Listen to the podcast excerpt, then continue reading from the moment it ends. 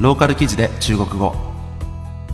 この番組は中国のローカルニュースを中国語と日本語で聞く語学番組です。今回の記事はとある泥棒のお話です。それでは記事の単語から見ていきましょう。ローカル記事で中国語。サイドミラー。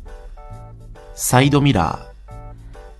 反光鏡、恐喝する金品を巻き上げる。敲诈勒索、転売する。転売する。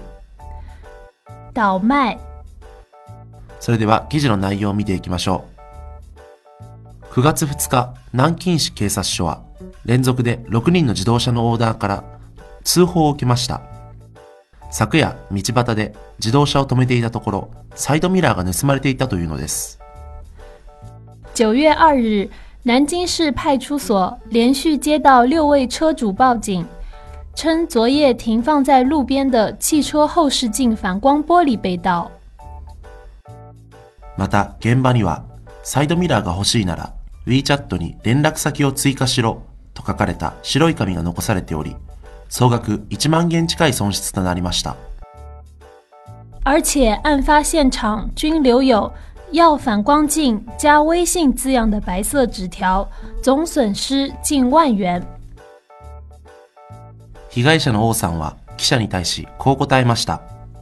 私はこの悪党が一体何をしたいのか知りたいと思い、残した WeChat アカウントを連絡先に追加しました。相手は私に WeChat を通して200元ネットマネーを振り込むように要求し、そうすればサイドミラーを返すと言ったのです。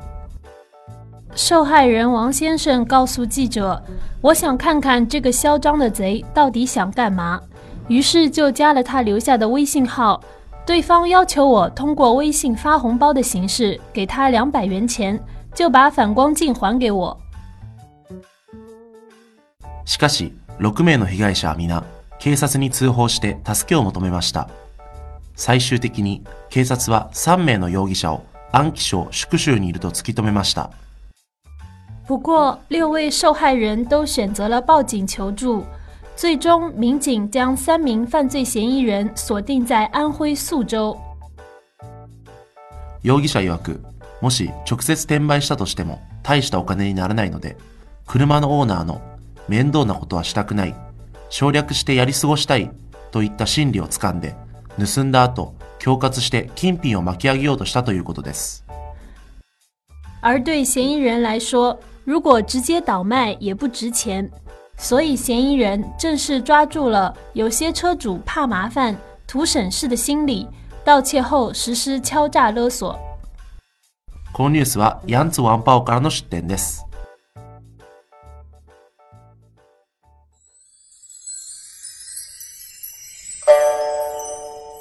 ローカル記事で中国語。それでは記事の単語のおさらいをしていきましょう。 サイドミラー。サイドミラー。反光鏡、恐喝する。金品を巻き上げる。敲诈勒索、転売する。転売する。倒卖。いかがだったでしょうか？えーっとですね、どうやらこのニュースにはちょっと続きもあって、あのこの6名のですね、えー人々ですね、みんな、まあ、200元振り込むように、えー要求されたんですけれども、実際にこの、えー、ファン人、あの、サイドミラーを故障して修理に出すと200元ぐらいかかるらしいんですよ。なので、ちょうどですね、あの、お店に行っても、この人たちに払っても同じぐらいの値段っていうね、設定で、えー脅して、えー金品を巻き上げようとしたというですね。まあ、せっかくだったらね、これ100元とかでね、あの、100元っていうふうに要求すれば、店よりは安いかなみたいになったと思うんですけど、まあ、ちょっとですね、あの、値段設定間違えたかなと思うんですけどね、なんでこう、犯人にね、アドバイスしちゃってんのって話なんですけど、まあですね、あの、サイドミラーね、盗むって結構、どういうふうに盗んだんですかね、そのままバキってて取っちゃったわけにはいかないですよね。多分、ミラーの鏡の部分だけこう、うまいこと取ったんですかね。ちょっとですね、想像つかないんですけれども、サイドミラーだけ盗むっていう、まあその発想ちょっと面白いなというふうに思いました。